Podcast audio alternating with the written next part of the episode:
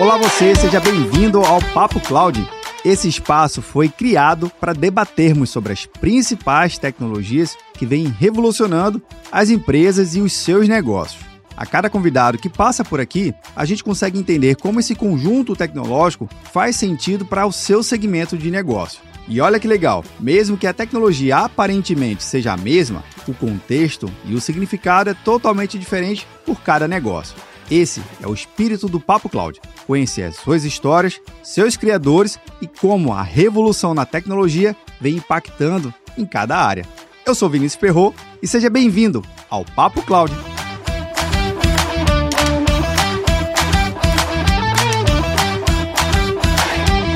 Olá você, seja muito bem-vindo ao Papo Cloud. Eu sou o Vinícius Perro e nesse episódio a gente vai falar sobre um tema que vem muito aquecendo o mercado, chamado tal de metaverso. Já ouviu falar? Tem um cara aí de uma empresa azul que anunciou uma parada bem massa e que movimentou bastante o mercado, não é verdade? Inclusive, um mercado que mudou o nome da própria empresa. A gente está falando, obviamente, do Facebook, que virou Meta, e está criando aí um novo universo do metaverso. Metaverso a gente já tratou, inclusive, aqui no episódio do Papo Cloud, alguns episódios atrás, falando com o pessoal da NVIDIA, falando com o pessoal da Red Hat, falando com o pessoal da Oracle, e cada um trazendo uma visão bastante interessante. Mas hoje a gente vai bater um papo com o Alexandre Moreira, que é CEO e fundador da Carbonite. Alexandre, seja muito bem-vindo ao Papo Cloud. Vinícius, é um prazer estar aqui com você. É assim muito empolgante estar num ambiente onde tanta gente bacana, tantos pensadores do futuro já vieram e ter a oportunidade de conversar um pouquinho com você sobre a nossa perspectiva. Cara, justamente sobre isso, Alexandre, que a, a perspectiva desse novo mercado, ele vem se modelando ainda. Alguns acham que é algo muito, muito novo, que está incipiente ainda, que não está gerando grandes coisas, mas a gente tem visto grandes empresas e vocês também desenvolvendo soluções e se preocupando exatamente em como facilitar não só a adoção, mas facilitar todo esse ecossistema que está se criando novo. A gente estava falando agora nos bastidores, é como se a gente estivesse falando do surgimento da internet. Ninguém sabe muito bem para que, que serve, como funciona, para que, que vou utilizar no meu dia a dia. Mas olha só que interessante, a internet hoje ninguém questiona o porquê dela, né? Mas o metaverso acho que está nesse exato momento, não é não, Alexandre? Está num momento muito interessante, onde as coisas estão acontecendo muito rápido. Eu acho que a velocidade de inovação e da tecnologia, ela só não consegue superar ainda a velocidade das notícias. Mas a coisa, ela, ela tá evoluindo Verdade muito rápido. Cara, e essa evolução tão rápida que você percebe, será que a gente, enquanto ser humano, consegue dar conta disso tudo? Ou como é que a gente conseguiria conciliar essas coisas, hein, meu amigo? Nossa, talvez essa seja a pergunta mais interessante e mais atual de todo o panorama que a gente está vivendo de metaverso, inteligência artificial e tudo isso, para onde que vai, e as perspectivas elas são as mais variadas. E eu tenho uma visão muito ampla desse ambiente por causa da, da minha experiência, Vinícius. Então, eu putz, tive um, uma carreira que ela passou por todo tipo de exposição. Então, desde construir fábricas, produção, operação, engenharia de materiais, eu caminhei para uma área de marketing, mercado, pessoas, desenvolvimento de tecnologia, trabalho com saúde, toda a parte de empreendedorismo. Fundei três startups, dessas eu vendi duas. Fui para o MIT, aí tive esse choque na verdade, de tecnologia, de coisa. Lá eles costumam falar que você passar um tempo no MIT é igual você tentar beber água de uma mangueira de incêndio. Né? Então, a figura é interessantíssima, mas é a verdade. E quando retornei para os meus objetivos pessoais, não teve como eu não começar uma startup e tudo isso. E um dos principais problemas que eu enxergava nesse movimento todo, em todo o desenvolvimento da internet, na nossa concepção, eles desenvolveram a logística, o controle, a eficiência, escalabilidade e só esqueceram uma pecinha para trás, que foi o homem. O homem ficou para trás e esse cara ele está tentando se adaptar e vários problemas surgem disso, né? Os índices de estresse, a forma que doenças como crise de pânico e etc se alastram pela nossa sociedade e tudo isso como reflexos do nosso tempo. Não dá para a gente associar com uma coisa só, mas é um reflexo do nosso tempo. Então, muito do nosso ângulo para esse problema foi justamente como que a gente transforma as experiências digitais em momentos aonde o homem volta a interagir como ele gosta de interagir com o mundo, né? Então, eu e você aqui nessa entrevista, a gente está vivendo hoje o melhor da interatividade que a Web 2.0 pode oferecer. Verdade. A gente está num vídeo, é live, estamos aqui conversando e tudo, você não consegue nunca olhar no meu olho, porque a câmera não permite isso, como se Exato. a gente tivesse uma entrevista real. Então, Exatamente. o que, que a gente procurou trazer? O que, que todo essa, esse papo da computação espacial, do metaverso e tudo isso, ele traz de positivo para a gente? Primeiro, ele traz uma oportunidade enorme de nós nos relacionarmos com o mundo digital em três dimensões, que é como a gente se relaciona com o nosso mundo. A segunda coisa, a gente constrói uma personalidade digital que, por mais rápida, incipiente que seja, que você invista pouco tempo naquilo para explorar um determinado ambiente, curtir uma experiência, você cria uma conexão emocional com aquele personagem. E se esse personagem ele pula, se esse personagem ele clica num botão, você sente como se você estivesse fazendo aquilo. Tanto é que as impressões são incríveis. Quando a pessoa ela não tem ainda um controle muito grande, e é óbvio que tem uma escala de aprendizado, é, ela cai em determinado lugar, ela sente como se ela estivesse caindo naquele lugar, dá risada porque não aconteceu nada e volta para o início da experiência, né? Como um, um game mesmo. Então a gente entende que houve uma troca e a gente está na frente disso de você usar de recursos como a leitura, que você depois de duas semanas só se lembra de 10%, mesmo os vídeos, que depois de duas semanas você só lembra 30% daquilo que você guardou. Isso não sou eu falando. Isso é resultado de, de uma pesquisa de 1969, feita por Dale, criando o Cone de Dale. Um acesso rápido no Google, você consulta essa, essa referência. E aí, Vinícius, a gente transforma de novo esse momento digital no momento onde você deixa de ter uma experiência que ela é você sozinho e a tela, numa experiência que eu, eu gosto de identificar como experiência tubular, onde você entra num túnel, viaja naquele túnel, decide onde você quer interagir, você pode estar com outras pessoas ou não, e experimenta como se fosse uma grande viagem aquela aquela situação que foi preparada para você. Na nossa opinião, o homem volta a experimentar esse universo digital de uma forma que é muito mais inerente até a sua capacidade emocional de se conectar com as informações que ele está recebendo e tudo isso. É muito empolgante. Cara, é empolgante por demais e também apresenta um desafio bem, bem diferente, né, Alexandre? Porque a gente sabe que Comercialmente falando, as coisas no final do dia, as inovações e as, essas tecnologias que nós amamos aqui demais, ver o software, ver o hardware, ver isso tudo funcionando, é o famoso a conta tem que ser paga no final do dia, né? Tem que fechar, a conta tem que bater no final do dia. E para isso a gente sabe também que existe uma força muito grande de as empresas adotarem essas tecnologias, no caso especificamente do metaverso, do, da computação espacial, enfim, qualquer nome que essas empresas vão inventando, e do outro lado, obviamente, também tem que facilitar a experiência do usuário comum, aquele eu, você que está no dia a dia e que pode, de repente, trazer aquilo ali como parte do, do, do seu dia, seja para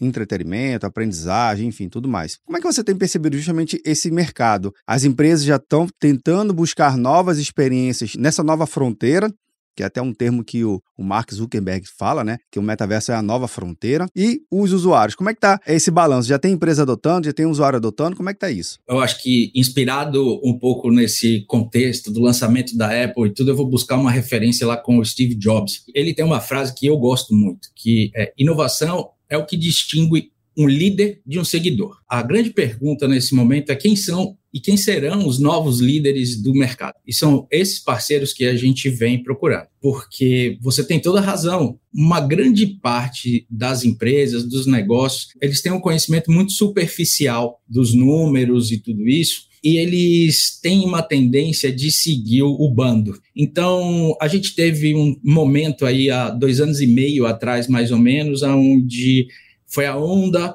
do Zuckerberg anunciando o metaverso, investindo um monte Sim. de propaganda, e você tem os arautos da tecnologia. Naquele momento, os arautos, eles diziam que o metaverso era a coisa. Aí você veio com uma coisa que adiciona muito nesse movimento de metaverso, computação espacial e tudo, que é a inteligência artificial, tem muita coisa para ser discutida aí nesse interim ainda, mas os arautos eles falam, acabou o metaverso e começou a coisa, como se os movimentos em tecnologia eles fossem coisas singulares. Pois é. E não são. Eles são movimentos que eles a grande tendência é se integrarem todos. Então, para o, o, grande grupo, esse ruído de notícias e tudo isso, dos arautos do caos, a gente sabe que a notícia ruim atrai muito mais a, os cliques e tudo isso do que a notícia boa. Então, a gente teve aí um movimento de insegurança e a, e a gente chegou a sentir com clientes essa insegurança. Isso vira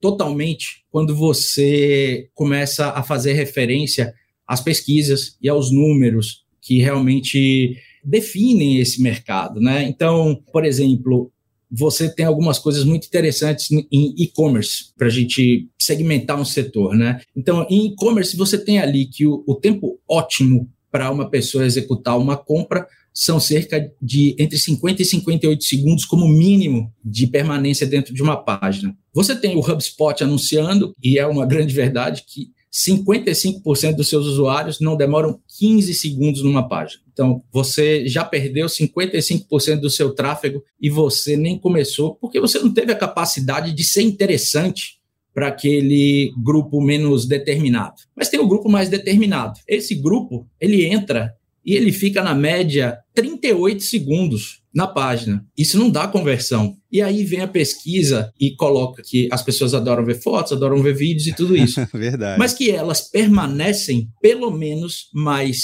15 a 30 segundos quando tem uma interação em três dimensões, coisa simples. E o que, que acontece com o número no final? Você soma esses grandes interessados e mesmo as pessoas que saíram antes dentro de uma coisa que atrai muito interesse, é aquela coisa da curiosidade humana, de explorar e tudo isso, porque fala mais de perto com o homem e você tem o potencial de conversão na soma desses números isolados, ampliando pra caramba o seu resultado. Eu posso falar outros números aqui para você e dividir que 47% dos consumidores eles falam que as tecnologias imersivas fazem eles se sentirem mais conectados com a marca. 61% desses, desses consumidores que foram pesquisados, eles sentem que eles estão mais propensos a comprar de uma empresa que usa tecnologias imersivas. Não sou eu que estou te falando isso. Esses são resultado de um relatório da PwC Sim. que traz os números desse, desse, desse mercado. Então, vale a pena você realmente investir agora para você tomar a liderança, que vai fazer muita diferença em resultados. E a sequência, ela é dura, porque você não tem um número grande de profissionais, de empresas. Esse é um dos nossos grandes desafios, habilitados e capacitados a construir essas experiências e principalmente construir uma experiência que faça sentido para um negócio. E aí é onde esse mercado ele vai ficar caríssimo ali na frente de você entrar, porque até o mercado encontrar a capacidade de oferecer os profissionais conforme a demanda desse novo mercado e o estabelecimento de novos padrões, você vai ter uma explosão de custos associados a essa nova necessidade do mercado como um todo. É o desafio de quem sai na frente de desenvolver o mercado de criar coisas que criar até mesmo os métodos, os processos e as ferramentas para poder trabalhar isso, seja para desenvolver, né, e propriamente criar o produto, ou especificamente para conseguir trabalhar no, em elevar o nível de consciência da comunidade como um todo, né? De chegar naquele grupo focal de negócio, pensar no modelo de experiência de usuário que faça sentido. E eu acho que a gente não está nem falando de, de, habilidades técnicas, né? A técnica sim é importante, mas é mais um modelo mental desse, desse grupo foco. Exatamente. E é a integração relação entre a experiência do consumidor com a necessidade do negócio, ela não é um entendimento que ele é simples de você se fazer. Você tem que entender o potencial que o metaverso, que a parte 3D oferece, você tem que entender o mindset desse consumidor e você constrói as pontes que transformam aquela experiência chata e solitária numa coisa incrível e você vai ter esses, esses consumidores com prazer de estar ali voltando, se divertindo e trazendo uma memória emocional de marca como um grande ganho desse momento digital. E hoje a gente não tem. Né? Quando você fala, ah, eu acesso, eu falo de experiência digital, e você fala que no site você passa 15 segundos e você sabe que o seu tempo de internet, na hora que o celular manda para você aquele alerta semanal do seu tempo de tela, e você vê que seu tempo de tela está batendo seis horas na média, sete horas na média e tudo isso, você fala, cara, tem alguma coisa errada com a concepção dos negócios versus a tela que não está encaixando, porque o tempo só aumenta e o tempo de permanência dentro desse negócio só diminui. Então, o que está errado aí, né? boa analogia, viu? E, na verdade, boa provocação para a gente refletir junto aqui, viu, Alexandre? Porque, obviamente, eu trazer um caso aqui da própria experiência do Papo Cloud. A gente distribui esse conteúdo tanto em vídeo quanto no áudio, né? E aí a pessoa pode ouvir no, tanto em qualquer plataforma de podcast, só ouvir, ouvir e ouvir ao mesmo tempo, e até mesmo acompanhar também lá no site. Tentar descobrir essas outras formas de, de onde está o público pode fazer sentido sentido para entregar o conteúdo naquele formato mais específico? De repente, esse conteúdo aqui, num futuro, sair já nessa plataforma de metaverso? Seria uma forma de fazer esse match melhor? Porque, como você falou, o tempo de tela aumenta, mas a permanência diminui. Como é que é isso? É, cara, a gente, é, assim, eu tenho dois grandes exemplos aqui para ilustrar um pouco dessa jornada, dessa situação. Então, o primeiro exemplo, ele vai para uma das nossas áreas foco que a gente entende que precisa mudar o padrão, que é real estate. Você quer comprar um apartamento hoje, como que você descobre esse apartamento? Ou você passa num determinado lugar que você é abordado com um folheto, você, você nega 98% dos panfletos que você recebe, mas de repente você dá a sorte naquele momento você pegar os, os seus 2% e fazer um match com alguma coisa. Ou então você se encaixa entre 41% do público desse mercado que começa a sua busca na internet. Aí, a sua grande necessidade humana e tudo isso é você poder entender como que vai ser aquele lugar que você vai morar. Se é um empreendimento novo, que está no chão, que é mais atrativo pela novidade, pelas possibilidades de pagamento e tudo isso, hoje você decide assim, então, cara, olha assim, eu odeio sair de casa, é trânsito, é carro e tudo isso, mas eu vou até lá que eu quero tanto esse negócio, eu vou até lá. Eu acessei o site, o site é igual a de todas as empresas, e aí eu não vou demorar nada nesse site. Eu preciso conversar com alguém, preciso ver. Aí vem a primeira grande decepção. Você chegou lá no lugar, você tem um terreno aonde essas empresas investiram mais já de um milhão, um milhão e meio de reais para montar um apartamentinho modelo lá, que você vai entrar, é escuro, é quente, você vai passear naqueles móveis que a maior parte das pessoas nunca vai ter. Cheiro de obra. Exatamente. Cheiro de obra, aquele barulho, aquele barulho horrível. E você vai conversar com um vendedor que a primeira coisa que ele faz é ele avaliar se você vai comprar ou não. Se ele vai comprar, vai te dar um mega tratamento na cabeça dele. Se ele olha para você e fala, puta, esse cara não tem a menor condição de comprar esse imóvel, ele vai te dar o padrão. Mas uma coisa é certa dessa reunião nunca as informações do projeto vão chegar até você. Você tem que fazer talvez uma das decisões mais importantes da sua vida, baseado em seis fotos e um tour ali dentro de um apartamento decorado. E vai gastar aí seu um milhão, dois milhões na compra de um apartamento que você vai demorar 15 anos para pagar, botar todas as suas economias ali dentro e vai acreditar na conversa de uma, de uma incorporadora e tudo isso. Então, o nosso ponto é por que, que essa visita ela não pode acontecer com você, sua família, simultaneamente, de qualquer lugar que vocês estejam, se você trabalha fora e tudo isso, em qualquer momento vocês se reúnem dentro de um espaço e vocês conhecem os detalhes como ele será no futuro, de uma maneira espacial, e se você se interessa naquele imóvel, você vai dar o próximo passo, você caminha já para um tour em realidade virtual, dentro do stand e tudo,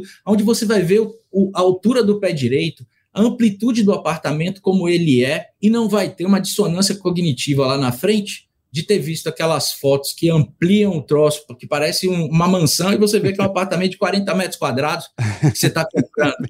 né? Então, a gente entende que existe uma oportunidade muito grande dentro desse mercado e que beneficia não só o consumidor, quanto as incorporadoras e tudo isso, que começam a ter acesso a clientes que já estão preparados para aquilo que eles desejam comprar e você não fica perdendo tempo com leads que não são quentes. Então, é uma troca que vai engrandecer demais esse mercado.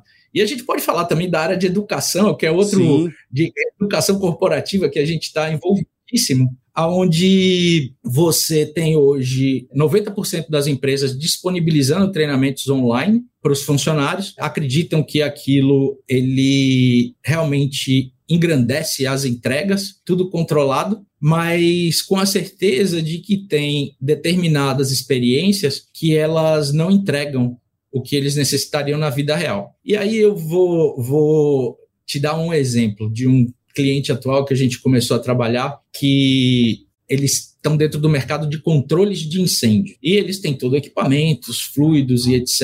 E treinam times de bombeiros o ano todo, no país inteiro, com aqueles equipamentos. Eles não têm capacidade para oferecer o volume de treinamentos que o mercado demanda, e sem esses treinamentos, os bombeiros não sabem usar os produtos deles da maneira adequada. E aí você depende de um investimento alto, de envio de equipe, de equipamentos e tudo isso para você construir uma coisa que hoje, com os nossos recursos, a gente pode, dentro de um caminho pedagógico que reúne o melhor do, do digital que já existe hoje, com as experiências imersivas, trazer essas pessoas de onde eles estiverem para experiências que são variadas.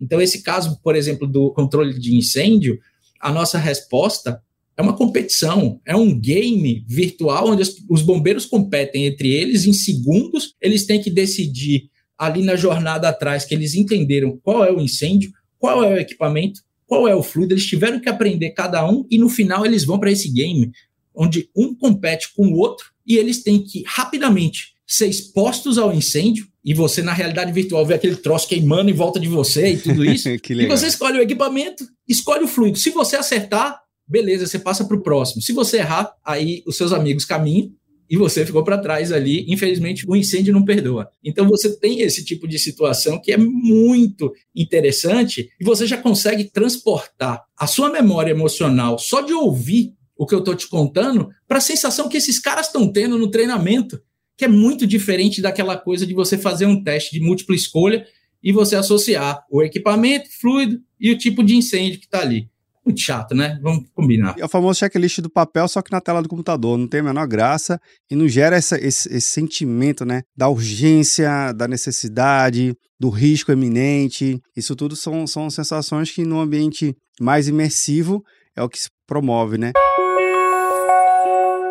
Você também comentou, Alexandre, que é esse olhar bem específico de dar escala a um produto ou a um conjunto de coisas que no mundo real envolve uma logística enorme de transporte, locomoção, ou eu trago gente, ou levo gente, e pensando até mesmo em, em equalizar a conta no final do, do mês, né? De repente é uma grande alternativa. De repente não, tá me corrigindo aqui. Eu acho que de fato é. De fato é uma grande alternativa aqui ter essa combinação. Eu faço esse primeiro onboard todo no ambiente virtual, né? Dou essa, esse treinamento massivo, reciclagem, e aí no mundo real a gente bota em prática o tato, realmente o que precisa estar tá no mundo real. Eu divido a carga e aumento a escala. É uma, um bom caminho para os negócios, não é verdade? Na verdade, você resumiu a fórmula do sucesso. E com uma grande coisa, né? Que desse jeito a gente transformou uma coisa que ela era uma obrigação a ser cumprida, um tiquezinho na tela que os funcionários, os, as pessoas envolvidas, eles fazem, e uma coisa que eles vão lembrar para sempre e outra coisa. De repente você tem um leaderboard de todos os bombeiros do Brasil competindo ali naquele negócio e você vai premiar os melhores daquilo com um treinamento real, uma exposição real, difícil e tudo, cara de fazer com aquele prêmio e você premia o, o, e incentiva o esforço e o conhecimento que eles botaram lá atrás. As pessoas que não performaram na competição, sabe o que elas vão fazer? Elas vão voltar lá atrás no metaverso e vão entender, cara, o que, que eu errei? Deixa eu ir aqui nesse incêndio, ver como é que, que eu apago, deixa eu aprender e tal, e eu vou voltar no jogo lá na frente, porque eu não vou ficar assim na frente dos meus colegas. Sim. O que, que você faz com o nível do, do grupo? Equaliza e sobe bastante. Nossa, e, tra e, traz uma coisa que é, é até interessante: o tempo de cognição de cada ser humano é diferente, né? E percebe, quem, quem estuda um pouquinho nessa área industrial, nessa área de mais risco, a gente percebe que o tempo de reação para tomada de decisão, se você vai abrir ou não uma válvula certa, né? Às vezes você vai até tomar a ação de abrir, mas você não escolheu a válvula certa, você pode estar tá prejudicando e causando efeito em cadeia. Então, o tempo de cognição também você pode trabalhar até com uma certa calma, até com um tempo diferente, porque você falou isso. Poxa, não é que aquele profissional seja ruim, é que ele não teve tempo, o tempo dele para poder assimilar aquele conteúdo, desenvolver aquela habilidade, desenvolver aquele modelo mental e aí sim chegar num nível mais adequado. Então, é uma forma de. Cara, eu só vejo que tem milhares de aplicações, milhares. Você falou educação, deu o exemplo dos bombeiros. Na área de saúde, o Brasil está chegando aí uma população de terceira idade bastante elevada. A gente já está conseguindo ter uma mudança na nossa pirâmide também, trazer isso para o universo de idoso. Cara, enfim, se eu passar aqui, eu passar a hora para dizer onde tem aplicação e eu só vejo vantagem nesse mercado, viu? Eu só vejo vantagem. é, eu acho, eu acho que, é, que é fantástico. A gente procurou esse ângulo da gente resolver problemas de negócio aplicando as ferramentas mais novas, de maior inovação dentro da, da tecnologia. E você percebe um pouco o quanto que isso precisa ser customizado e pensado caso a caso. Sim. E que você usa os mais diferentes artifícios mas no final da linha você entrega uma coisa que é a necessidade final do negócio. No caso dos bombeiros, que a gente está fazendo? A gente está entregando para eles um treinamento de altíssimo nível e entregando para a empresa a chance de mostrar como seus produtos eles funcionam e resolvem o problema desse controle de incêndio através de um processo educacional. Maravilha. Então, isso, isso é um, um, um outro ângulo muito interessante desse negócio. Sem dúvida, Alexandre, sem dúvida. Bem, cara, bate-papo bom é assim, voa rápido. A gente chegou no finalzinho do nosso episódio aqui, mas Cara, a última pergunta que eu faço aqui ao meu convidado, para a gente tentar refletir junto, Alexandre, é sobre o tema que é o pano de fundo aqui do Papo Cloud. A gente fala que a resposta pode ser técnica, não técnica. Na verdade, a gente gosta da resposta que é aquela que vem do coração, do coração real. É o que move aqui as sensações da gente. Então, bora lá. Para o Alexandre, o que, que é essa tal da computação em nuvem? Cara, eu vou falar, esse daqui foi a solução total de infraestrutura que permite todos esses negócios que demandam altíssimo nível de dados, controle, a manutenção disso, que eles possam ter a oportunidade de evoluir. No nosso mundo atual, seria totalmente inviável a gente fazer a manutenção da quantidade de servidores necessários para a gente poder oferecer serviços que, no final das contas, o consumidor às vezes entende até que é simples, porque ele está tão acostumado com essas coisas, mas não são. Então, a nuvem, eu acho que ela é um, um reflexo de uma necessidade tecnológica, mas ela se transformou no grande movimento do nosso tempo, que é você usar de uma estrutura comum da colaboração para fazer grandes coisas que não seriam possíveis sem essa, esse tipo de colaboração. Então, eu sou um grande entusiasta da computação em cloud. Que bom, cara. E somos, todos somos aqui. Meu querido, muito obrigado pela sua participação aqui no Papo Cloud. Adorei o bate-papo. Eu acho que a tua linha, a linha de visão aí, de raciocínio, ela tá muito conectada a realmente resolver problemas de negócio com a tecnologia e a gente tem que olhar, pelo menos fica para mim fica muito claro na sua fala, Alexandre, que a gente tem que olhar que seja metaverso, seja óculos, seja whatever que a turma vai criar ainda aí, com qual nome, eu acho que a gente tem que olhar aquela tecnologia como uma grande ferramenta e como potencializar os negócios, como resolver problemas, cara. Estou muito feliz em ter esse bate-papo aqui e portas abertas, viu? Seja ela no mundo real, no mundo virtual, no on-premise ou no metaverso. A gente volta a se falar muito em breve, viu? Até mais. Estou à sua disposição. Foi um prazer estar aqui com você, Vinícius. Um grande bate-papo e eu espero estar de volta em breve aí com você. Mas vamos nessa. Bem, e você que tá vendo ou nos ouvindo, o que, que você achou do bate-papo aqui com o Alexandre? Tá mudando a sua, o seu modelo de pensamento sobre o tal do metaverso? Eu creio que sim, viu? Olhe a solução para resolver o problema de negócio. Eu acho que é, é o exemplo principal que o Alexandre nos deu. A tecnologia a gente gosta, a gente acha muito legal ver tudo funcionando, mas se ela não tiver aplicada a um contexto real, meu amigo, mesmo que ela seja no mundo virtual, não vai fazer sentido. A internet se provou por isso, que ela realmente veio para resolver um problema real e tantos outros que a gente acabou surgindo, não é verdade? Bem, esse bate-papo não termina por aqui. A gente continua discutindo lá no nosso grupo do Papo Cloud Makers, link na descrição para facilitar a sua experiência. Obrigado pela sua participação e audiência. E aí, tá na nuvem?